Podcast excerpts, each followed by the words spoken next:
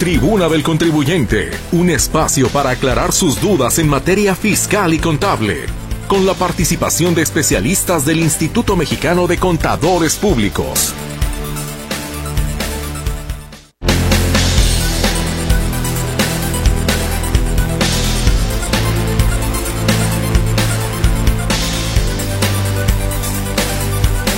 Con mucho gusto le saludo y le doy la bienvenida a esta tribuna del contribuyente. Estamos iniciando también una semana que esperamos todo el equipo sea muy buena para usted en todos los sentidos.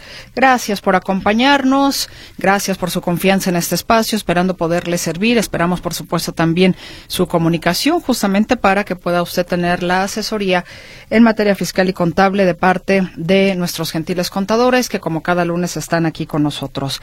El equipo, le saludamos aquí en cabina, mi compañera Berenice Flores, pendiente de contestar sus llamadas telefónicas en el 33 38 13 15 15 y 33 38 13 14 21. De igual manera, el WhatsApp y el Telegram están a su disposición en el 33 22 23 27 38. Gerardo Huerta les saluda en el control de audio. Ante este micrófono su servidora Mercedes Altamirano.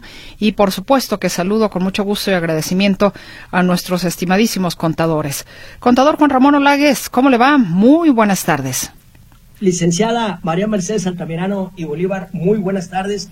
Con el entusiasmo de todos los lunes y en las efemérides del día de hoy, el lunes pasado se completaron 156 lunes que la pandemia nos ahuyentó y nos separó de la vivencia en físico allá de cabina. Pero no nos ha vencido, sí, porque todavía aquí estamos.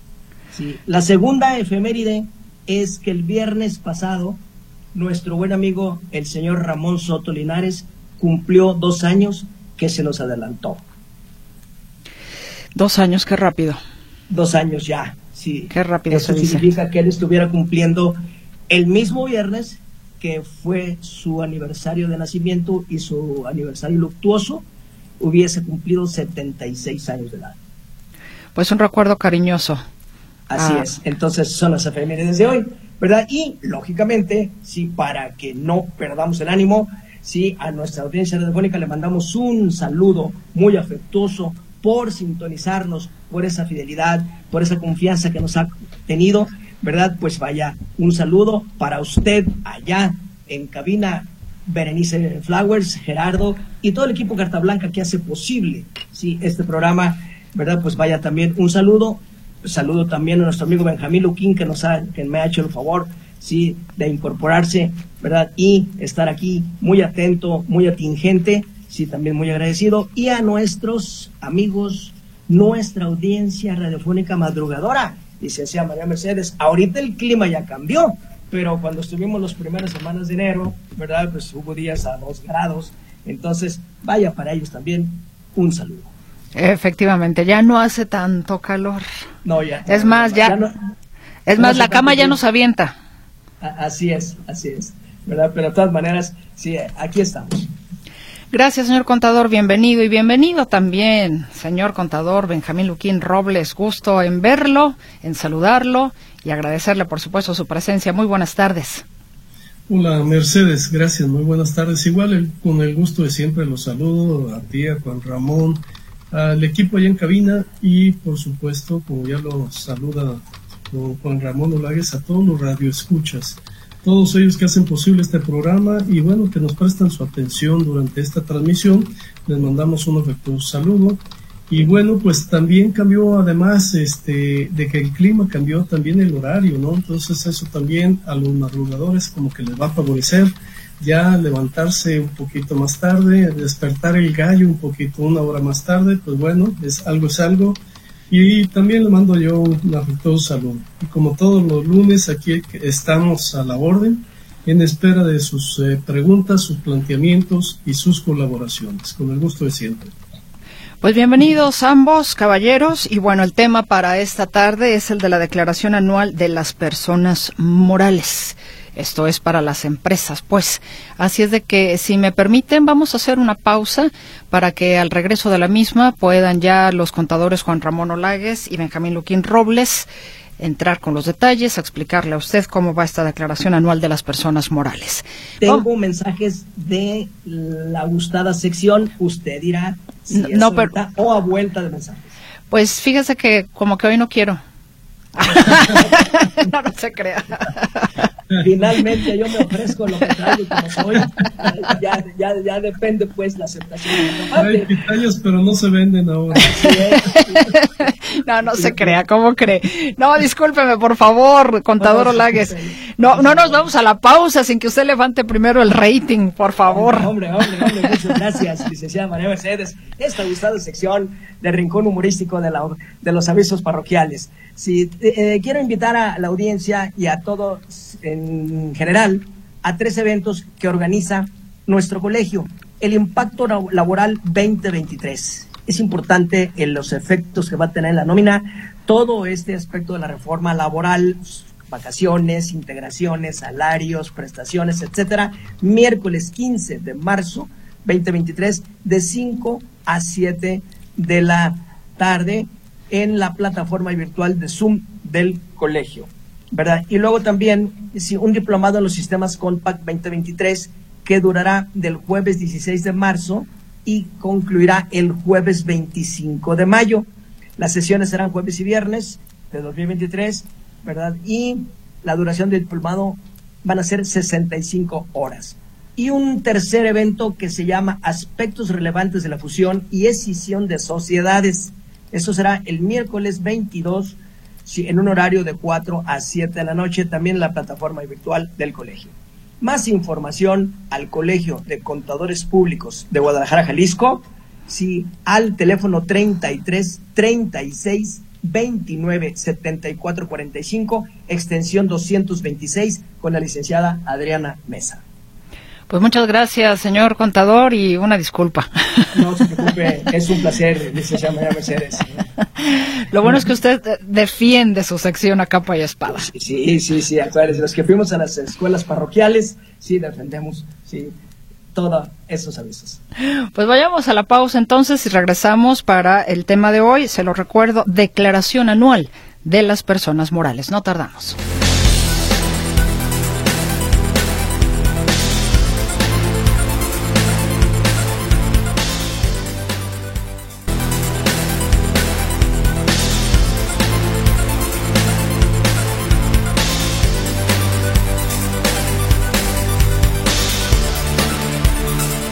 Rápidamente estamos de regreso. Declaración anual de las personas morales. ¿Para cuándo hay que tener lista esa declaración anual, contador Benjamín Luquín Robles, y en qué consiste los puntos importantes de la misma? Bien, muchas gracias, Mercedes. Este, bueno, este mes de marzo, el mes de marzo de cada año, es el mes de las declaraciones de las personas morales aquí en nuestro país. Y bueno, para eh, esto hay que tomar muy en consideración que existen, vamos, este, tres tipos de personas morales, podríamos decir. Las no lucrativas, eh, vamos hablando del aspecto de la consideración fiscal, las personas morales no lucrativas, las personas morales del régimen simplificado de confianza, las personas morales ahora pues del título 2, las del régimen general de ley, y bueno, pues estas personas morales tienen este mes para presentar su declaración anual. Me gustaría iniciar por las del régimen simplificado de confianza, ya que es su primer ejercicio en que presentan esta declaración anual.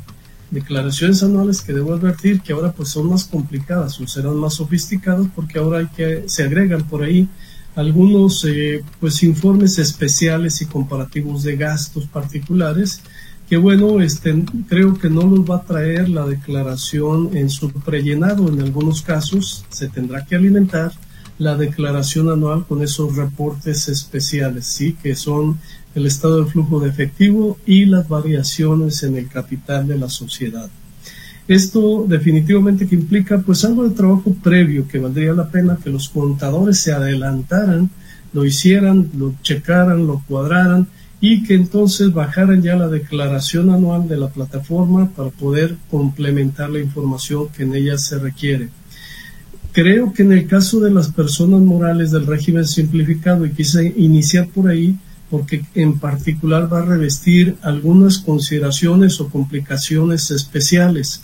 Me referiré a, una situación particular y especial, que es el caso de la deducción del costo de ventas de mercancías o inventarios que traían al 31 de diciembre de 2021 y que podrán deducir en este ejercicio 2022. Recordar que el régimen simplificado de confianza se maneja en base a flujo de efectivo, excepto este concepto de costo de ventas, que no es el relativo, que no está vinculado al flujo de efectivo, sino que está vinculado a la enajenación de los bienes, a la enajenación de ese inventario, y que por virtud de disposiciones transitorias se permite su deducción aun y cuando no corresponda en el flujo de efectivo. Entonces hay una consideración particular.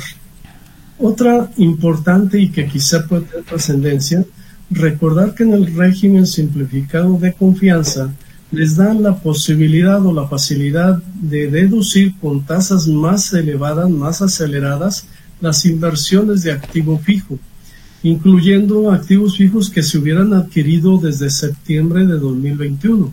Entonces, para aquellas personas morales del régimen simplificado que hayan realizado inversiones tanto en 2021 como en 2022, cuyos montos no hayan excedido de 3 millones de pesos, se podrán deducir esos activos con tasas de depreciación más elevadas que la depreciación que se prevé en el título 2 de las personas, eh, personas morales del régimen general de ley.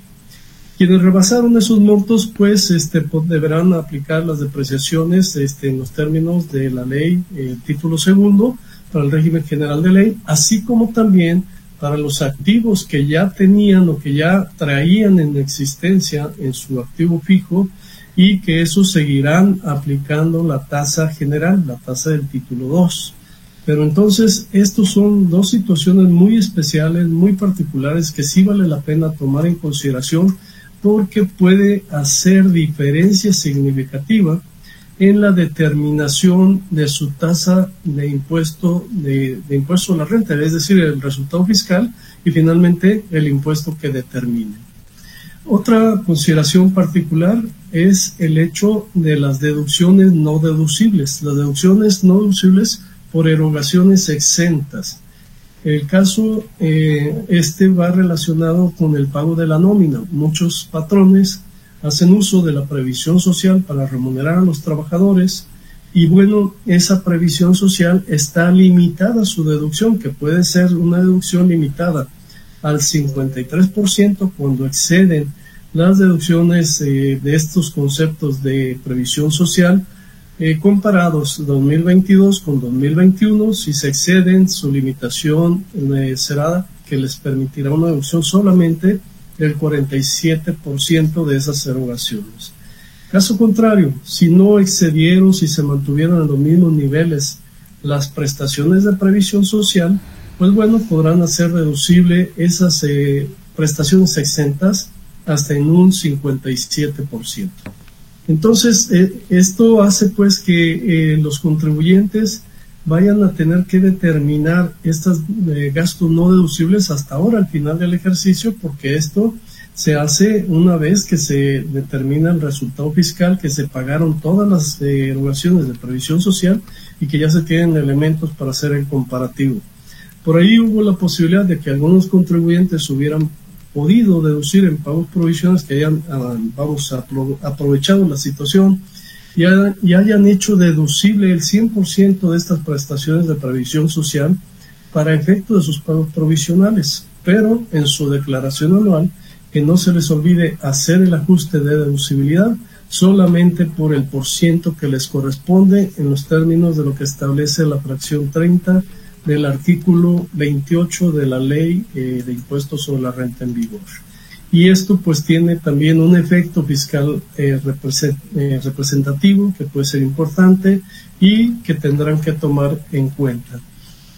Entonces, estos dos conceptos de la deducción de inversiones y la deducción o la limitación de deducción de erogaciones por previsión social son dos elementos importantes junto con el que mencioné al principio, que es el costo de ventas de eh, mercancías que traían ya en existencia al 31 de diciembre de 2021, creo que hacen eh, tres eh, situaciones o tres consideraciones pues muy importantes para tomar en cuenta, para evaluar y poder determinar un resultado fiscal satisfactorio.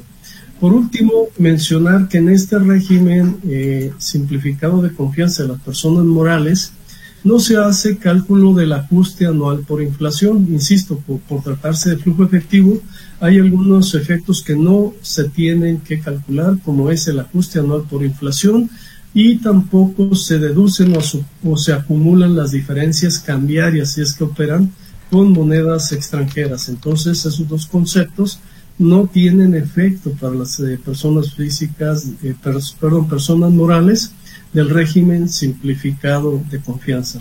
Entonces, estos son, digamos, los elementos eh, así que saltan pues eh, en lo más relevante para tomar en consideración para estas personas morales en particular. Y bien, por esta ocasión le cedo el micrófono a mi amigo Juan Ramón Olagues que nos siga platicando de esta declaración anual. Muchas gracias, compañero Benjamín Luquín. Con su permiso, licenciada María Mercedes. Adelante, eh, caballero. la, la declaración anual de las personas morales, desde los tiempos inmemoriales, sí, que se ha presentado en el mes de marzo, ¿verdad? Hoy por hoy ya lo aclaró perfectamente don Benjamín Luquín, sí, que las aplicaciones informáticas han venido, sí, y la autoridad día con día quiere más información. Parte de esta información, además del comparativo de gastos, pues también viene ¿sí? en la inclusión de los estados financieros básicos, conforme a NIFS, ¿verdad? Que ya mencionó don Benjamín los cuatro estados financieros básicos que hay que incluir dentro ¿sí? de la declaración anual. Y esto, pues básicamente va para todos, más bien para todas las personas morales obligadas a presentar esta declaración anual. ¿Quiénes son, o más bien, ¿verdad? Los obligados a presentar esta declaración anual. Si lo comentaba don Benjamín Luquín, ¿verdad? El régimen simplificado de confianza que aparece como obligatoriedad para todas aquellas personas morales que en este ejercicio que acaba de terminar, enero-diciembre de 2022, no hayan superado los 35 millones de pesos, entonces ellos sí deberán, deberán categóricamente tributar en este régimen. Las demás personas morales que puede haber de otro orden, tenemos título 2 en donde va todo el régimen general. Sí, pero luego también tenemos, sí, dentro del título 2, el capítulo octavo, en donde tributan sí, las personas morales superiores a 35 millones de pesos del sector primario, que son los agricultores, ganaderos, silvícolas, pesqueros, ¿verdad? Que eh, ellos, por su actividad, tienen un régimen fiscal especial, pero que en ningún caso y por ningún efecto los exime de la presentación de la declaración anual el 31 de marzo. ¿verdad? Entonces hay que ganarle tiempo, ya lo decía Benjamín, para ¿sí? hacer oportunamente ya esta presentación, máxime si los contribuyentes van a registrar o van a obtener alguna pérdida fiscal del ejercicio, entonces los pagos profesionales se conviertan saldo a favor. O igual, sí, que los pagos profesionales enterados vayan a superar al impuesto anual causado, generando un saldo a favor. Y cuanto antes aprovechar este saldo a favor, ¿verdad? Pues con la presentación de esta declaración anual para que puedan monetizar en un momento dado ese saldo a favor con el pago personal próximo que está por vencerse si dentro del transcurso de esta semana y dependiendo los dígitos de su RFC, quizá abarque uno o dos días ¿sí? de la siguiente semana. Sí, bajo la inteligencia, pues, que la siguiente semana, como sabemos, sí es un fin de semana largo, porque el próximo lunes es 20 de eh, marzo y se recorre el 21 de marzo como día de asueto.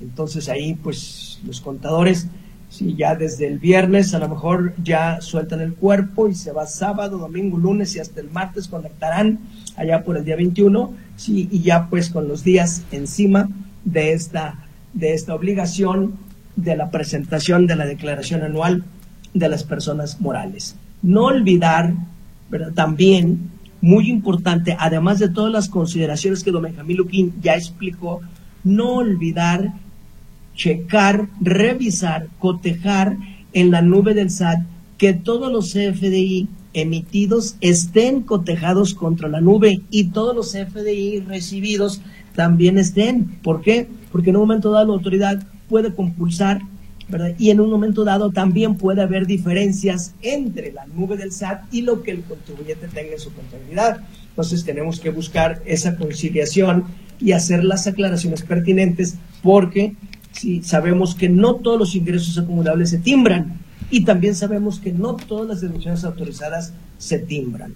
Entonces, ahí tenemos que buscar y tener perfectamente elaborado, conciliada esas diferencias, porque en un momento dado, a la hora del requerimiento del SAT, pues nada más van a ser sí, unos cuantos días y preparar a veces la información lleva tiempo y conciliarla también lleva tiempo. Entonces, muy importante, si esta fecha que estará ya por vencerse para hacer los preparativos completos de todo el contexto y toda la información que debe irse capturando en la plataforma de estas declaraciones anuales. Se ha tenido experiencia la semana pasada que capturaba el contribuyente El, un espacio de una a dos horas y el sistema si del SAT seguramente la plataforma estaba en reparación, lo sacaba al contribuyente. Eso significa que todo el trabajo que ya estaba hecho y todo se perdía porque no había manera de salvar lo que ya se había capturado. Entonces, para que por favor consideren los tiempos y consideren que todavía puede haber aplicaciones informáticas o reparaciones informáticas o que la misma autoridad eh, la inicie a primera hora del día para que antes de que sea el mediodía ya tener capturado y enviado el mismo día, porque no hay manera de salvarla para continuar al día siguiente. Entonces, muy importante, sí, estas consideraciones, entre otras. Perfecto, caballeros. Pues si queda el tema aquí, ¿les parece? Adelantamos un minutito el corte comercial para regresar con toda la participación de nuestro auditorio. Adelante. Vamos entonces al corte y regresamos con la voz de nuestros radioescuchas.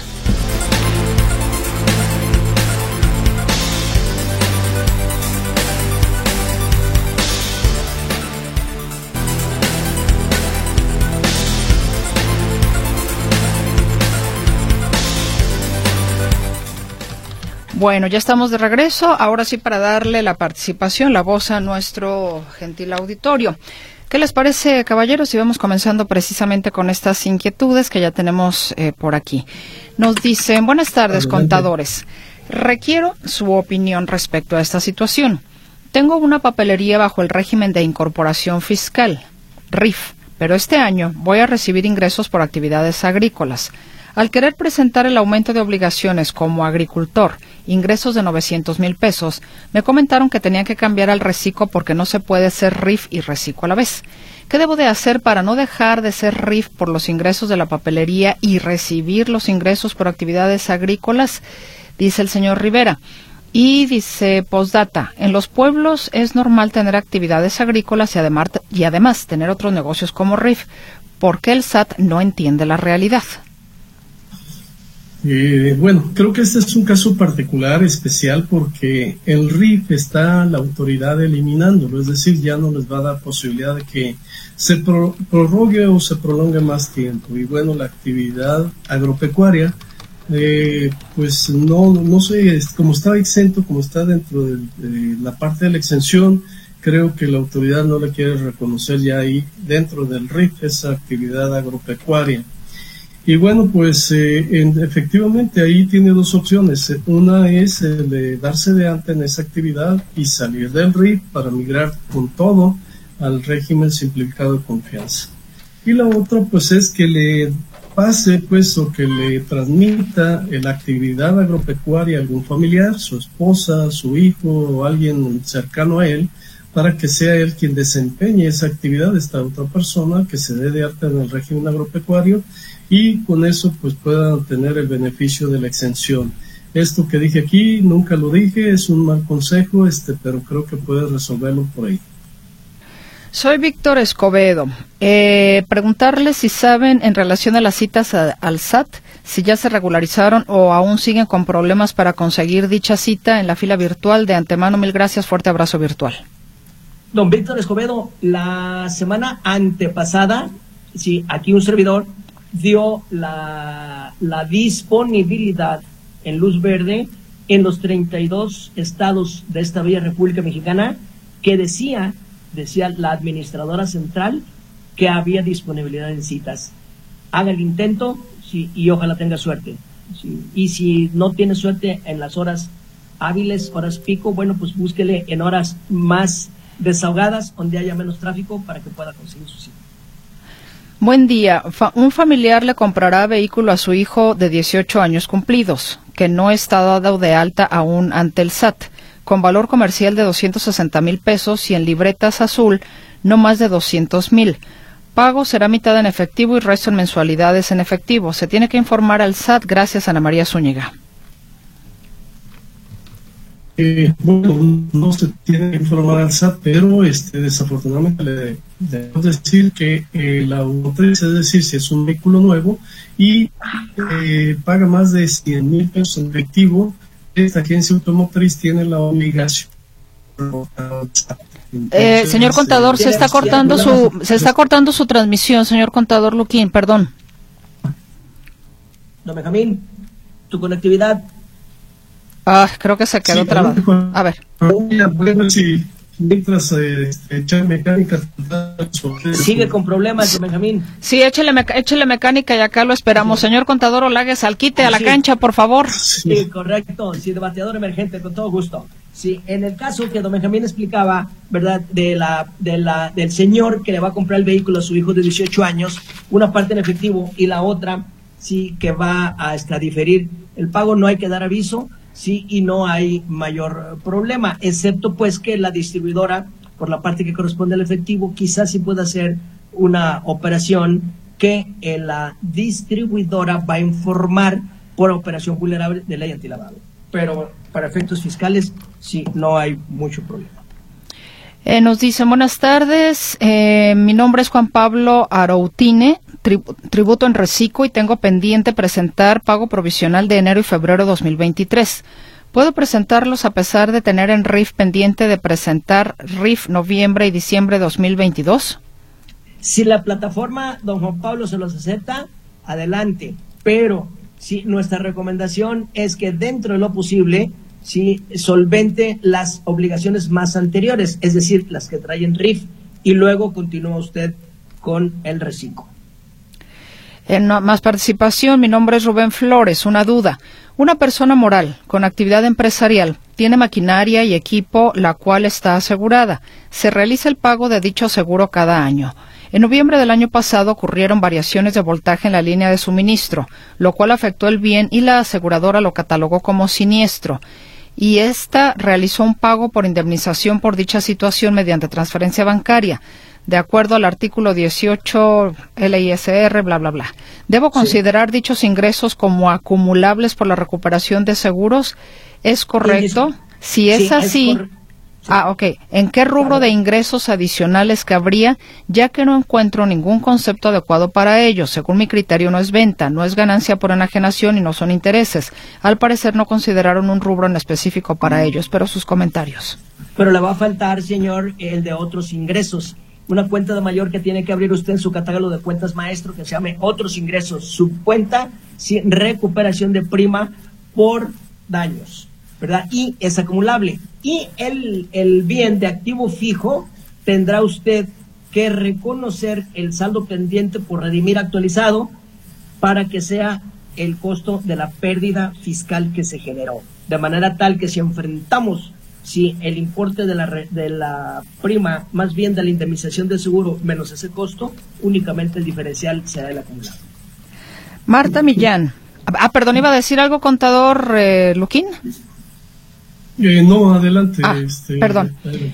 Eh, Marta Millán, si es justo que la mayoría de los ayuntamientos estén cobrando multas en el predial con un día que se pasen, ya que tengo entendido que únicamente la multa procede previo requerimiento y únicamente debería pagarse recargo y no multas y recargos. Efectivamente, creo que es una práctica muy generalizada en donde se establecen multas y lo vemos eh, no solamente en los ayuntamientos, también lo vemos en movilidad, lo vemos ahora con refrendo, ¿no? En donde nos llevamos sorpresas y vienen multas que nunca nos fueron requeridas o notificadas.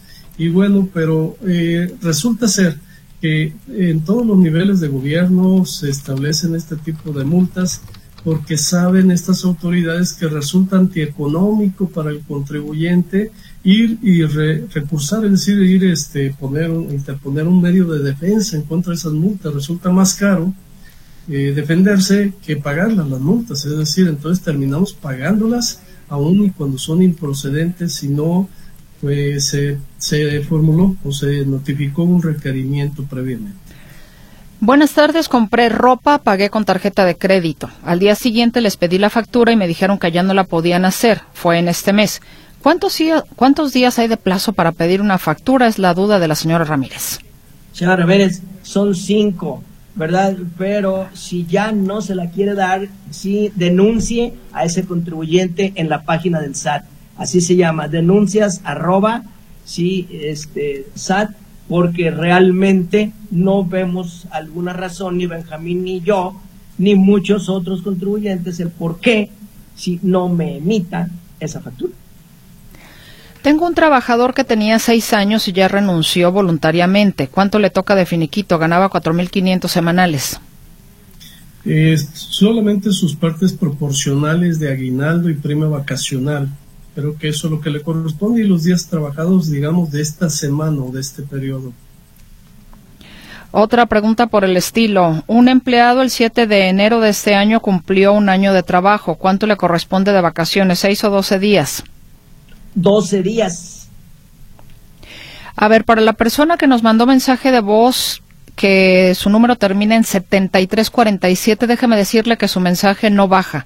Está ahí dando vueltas y vueltas y vueltas desde hace rato. Si nos puede mejor escribir, se lo vamos a agradecer. Sí, es lo que le iba a decir, licenciada María Mercedes, eh, que, que, por favor nuestra audiencia no deje los mensajes de voz. Es mejor que los deje por escrito porque son más prácticos y más efectivos. A veces se vician los de voz. Soy Javier Castillo, eh, soy Recico, arrendamiento de inmuebles, en la elaboración de la factura 4.0 en los inmuebles destinados para casa-habitación.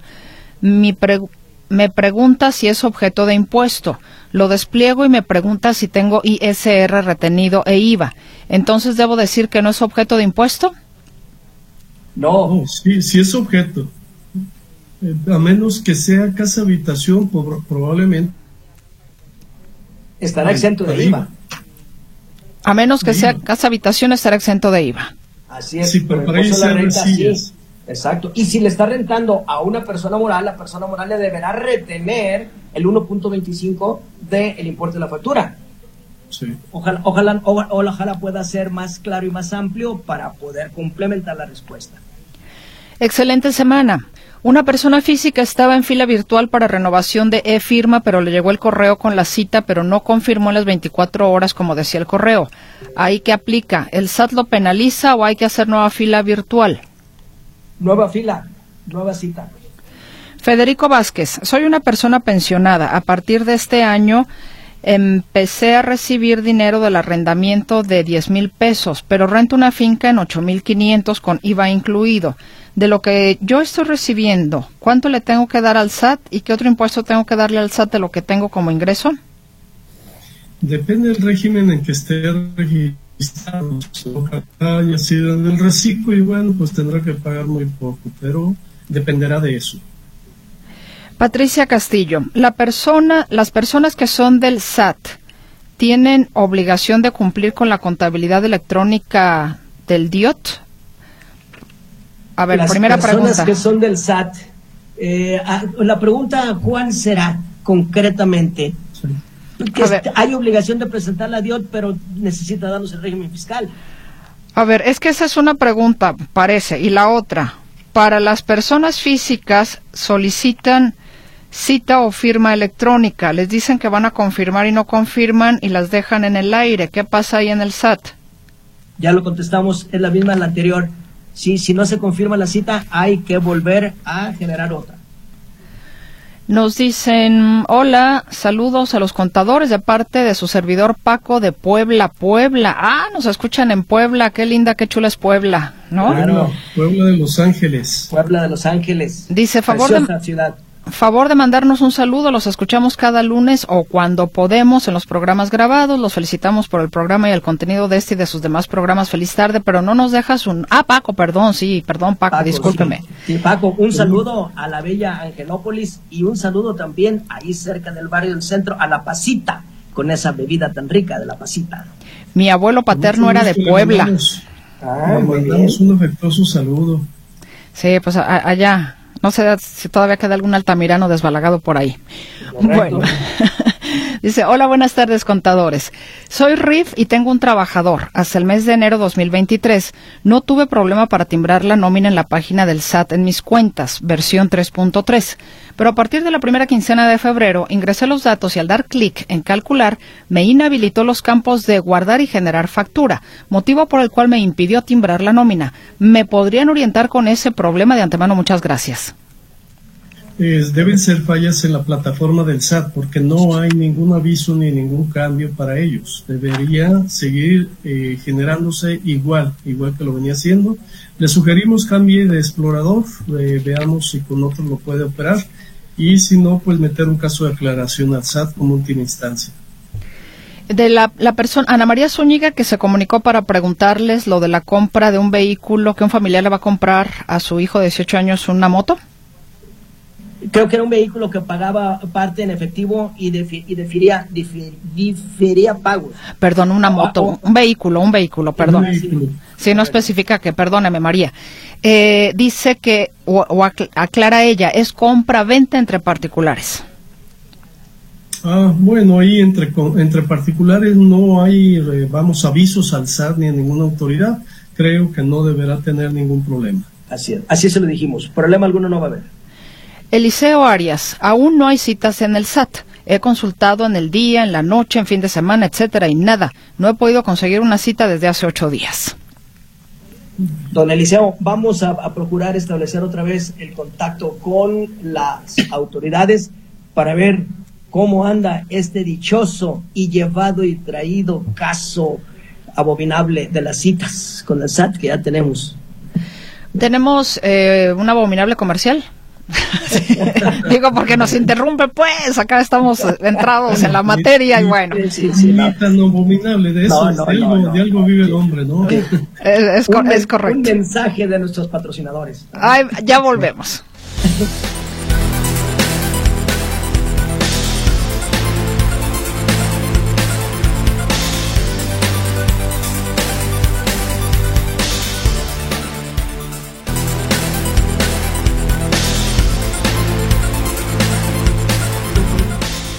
Ya regresamos con más preguntas de nuestro auditorio para los señores contadores.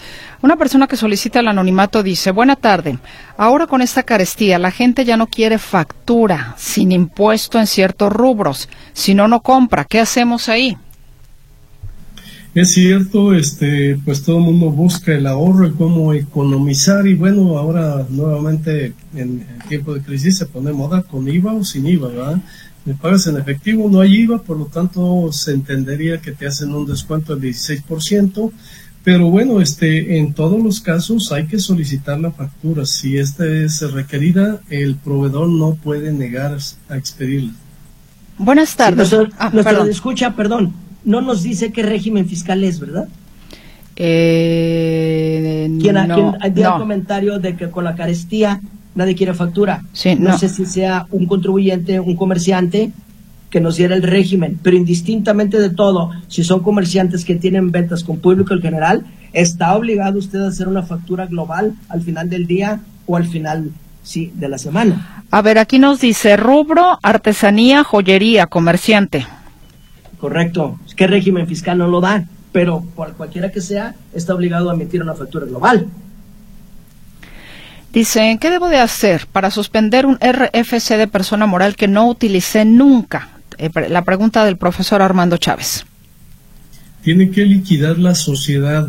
Eh, puede, puede optar por suspender actividades, lo cual le será concedido por un periodo de dos años, o puede optar por eh, liquidarla y entonces sí, una vez concluido el proceso de liquidación, eh, solicitar la cancelación del RFC por liquidación. Eh, para empresas que tienen pocos movimientos o que no tienen ya operaciones, que tienen varios años en ceros, a través del portal de la Secretaría de Economía hay una forma ahí de liquidarlas de manera, digamos, más expedita, más rápida eh, chéquelo en la Secretaría de Economía y ve ahí cómo puede liquidarla de manera rápida. Sara Barreda, quiero empezar a trabajar como freelance en el sector audiovisual. ¿En qué régimen me conviene darme de alta para poder facturar? ¿Y cuál es el primer paso para poder sacar este trámite? Muchas gracias. No nos dice eh, un, un dato muy importante. ¿Cuáles serían sus ingresos en ese primer año? No. ¿verdad? Para poder recomendar el régimen. ¿verdad? Si sus ingresos no van a superar los tres y medio millones de pesos en este primer año, bueno, pues entonces puede irse por el régimen simplificado de confianza en las personas físicas. Pero se me hace así de golpe muy rápido, muy aventurado, este, lanzar un régimen sin tener antecedentes. Vuélvanos a marcar y díganos si qué es lo que va a facturar el concepto claro y cuántos y cuál es el importe de los ingresos que va a tener en este primer año. Se vuelve a comunicar el señor Rubén Flores, la persona que eh, decía, una persona moral con actividad empresarial, la de la maquinaria y el equipo, ok. Dice, me refiero al pago provisional en el SAT. Contablemente no tengo duda en el registro, ya que el SAT en ingresos acumulables solo aparecen seis conceptos, entre ellos el envío o la entrega de la prestación del servicio, ganancia por enajenación, ingresos del extranjero, intereses, pero no cabe este ingreso en ninguno de ellos. Gracias realizó la venta de la maquinaria? No, fue el una pérdida total. Fue, ah, ya, ya, ya. Sí, es una pérdida total y le, lo indemnizaron de una sobrecarga eléctrica, ¿cierto? Sí, eh, porque él preguntaba que en qué rubro de ingresos adicionales cabría. Eh, porque decía, ya que no encuentro ningún concepto adecuado para ello, según mi criterio no es venta, no es ganancia por Es ganancia por enajenación de bienes. Eh, vamos, eh, si le va a dar el tratamiento como que, bueno, ya lo explicó hace un momento Juan Ramón, que en realidad corresponde a una indemnización, ¿verdad? Al resarcimiento de eh, debería ser en, el concepto de otros ingresos, excepto si va a reinvertir los recursos para comprar otra maquinaria, entonces podría generarlo en, o ponerlo en ese renglón de enajenación de bienes. Sí, pero debería de ser como una indemnización y que como no hay tal, debería ser en ingresos, otros ingresos, pero yo creo que no hay ese renglón. Pregunta para los contadores. Contraté a un empleado. Nunca me informó que tenía crédito hasta que llegó el pago del IMSS. Mi duda es por qué el monto a pagar por dicho crédito rebasa el 20% de la cantidad total de la nómina. ¿Qué puedo hacer para no caer en violación a la ley? Según la ley, la retención no debe rebasar dicho porcentaje. ¿Qué me sugieren hacer? Gracias por la orientación, señora Cebes. Le sugerimos, eh, este es un asunto de seguridad social, ¿no? De seguro social. Sí. Le sugerimos este, que lo consulte con la especialista, con la licenciada Angélica. ¿Estoy bien? ¿De eh, seguro social? Ah, ah ya, con, no, con Claudia, del Rocío. Claudia, perdón, Claudia, del Rocío. Sí. Claudia del Rocío Álvarez. Claudia del Rocío Álvarez. Eh, ahorita le comparto el teléfono para que le pueda usted mandar un WhatsApp, por favor, si es tan amable, señora Ceres. Eh, Luis Torres dice, un trabajador que tiene 16 años y renunciará, ¿qué conceptos le corresponderían en su finiquito? Le corresponderían eh, todas las prestaciones de ley a que tiene derecho y le correspondería también la prima de antigüedad que no puede ser mayor al doble del salario mínimo por cada año de servicio. Y Paco de Puebla nos invita a que vayamos cuando gustemos. Muchas gracias, Paco. Muchas y gracias. Con todo gusto. Y aprovecha para preguntar, ¿los recicos, persona fiscal, presentan DIOT? No. no, no, no. Eh, están, están exceptuados de presentar la DIOT. Así es. ¿Podrían presentar? Perdón. Iba a dar el fundamento. Sí, los reciclos personas físicas y morales no están obligados a enviar contabilidad ni presentar DIOT. Numeral 3.13.17. ¿Podrían precisar quién está obligado a contabilidad electrónica y quién está liberado, persona física y moral? Ah, pues es la misma regla que acabas de mencionar, Juan Ramón, ¿no? Bueno, lo que dice los obligados a enviar con contabilidad, esto significa que si ahorita acabo yo de dar los no obligados, todos los demás que no estén aquí en este numeral están obligados. Hola, nuevamente Javier Castillo. Mi pregunta va dirigida a inmuebles que son destinados a casa habitación.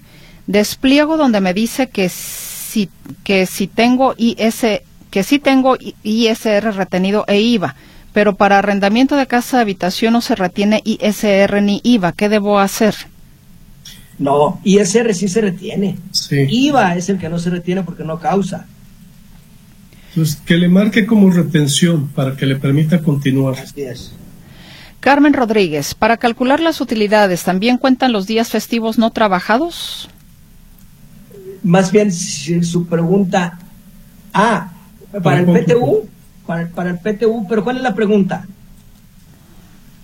Para calcular las utilidades, me imagino, no sé, para los trabajadores, ¿también cuentan los días festivos no ah, trabajados?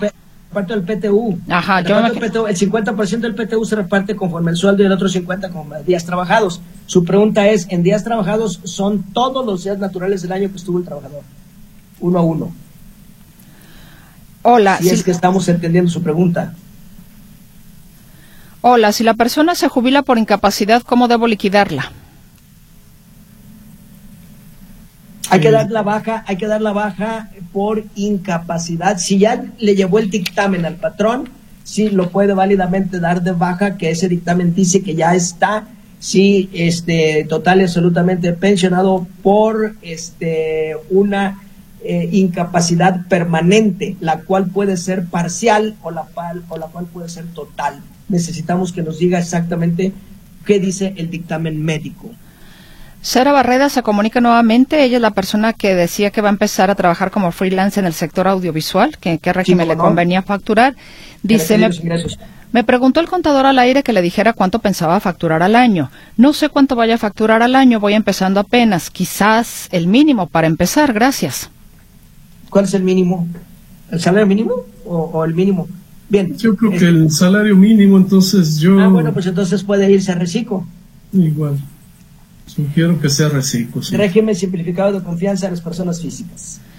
Leticia Ramírez González les manda saludos y dice, soy persona física del régimen de sueldos y salarios, con ingresos por doble pensión en 2022 de aproximadamente 1.350.000 pesos. ¿Cuánto debo pagar al SAT? Recibo el total. Nadie me retiene impuestos. Mil gracias. Eh, bueno, ahí tendrá que mm, eh, determinar el monto exento en una sola ocasión, es decir, ya con los salarios unificados y definitivamente pues que tendrá un gravamen por el diferencial que deberán ser 300 y tantos mil pesos o un poco más, porque la exención no excede 500 mil. María González, llega un cobro en una licencia de negocio en el predial de una sastrería, pero nunca ha habido una sastrería. ¿Cómo le podemos hacer porque están cobrando cuatro mil pesos? Mm, ¿Cómo, le llegó ese, ese requerimiento de pago? ¿Por personal, por correo, por, por, por correo certificado, por correo electrónico? ¿Cómo le llegó? Porque si fue personal y se apersonó, decirle, ¿sabe qué? Yo no recibo esto porque ni soy sastre y la persona que anda buscando no soy yo. Pues tendría yo creo que ir directamente a la hacienda, a, la hacienda del municipio, ¿no? Pues eh, sí, quien haya, eh, nomás sí que nos diga cómo le requirieron, cómo, cómo le llegó a sus manos eso. Sí. Sí, exactamente. Bueno, pues ya se nos acabó el tiempo, se acabaron también las preguntas. Muchísimas gracias, señores caballeros, por haber estado con nosotros. Contador Juan Ramón Olagues y Benjamín Luquín Robles, muy amables como siempre. Buenas tardes y gracias por la invitación. Muchas gracias, muy buenas tardes y a usted particularmente, como siempre, por el favor de su atención. Si nos escuchó el martes tempranito despertando al gallo, pues que tenga un gran día. A nombre de todo el equipo, le esperamos el próximo lunes en una emisión más de la Tribuna del Contribuyente. Soy su servidora Mercedes Altamirano. Muy buenas tardes.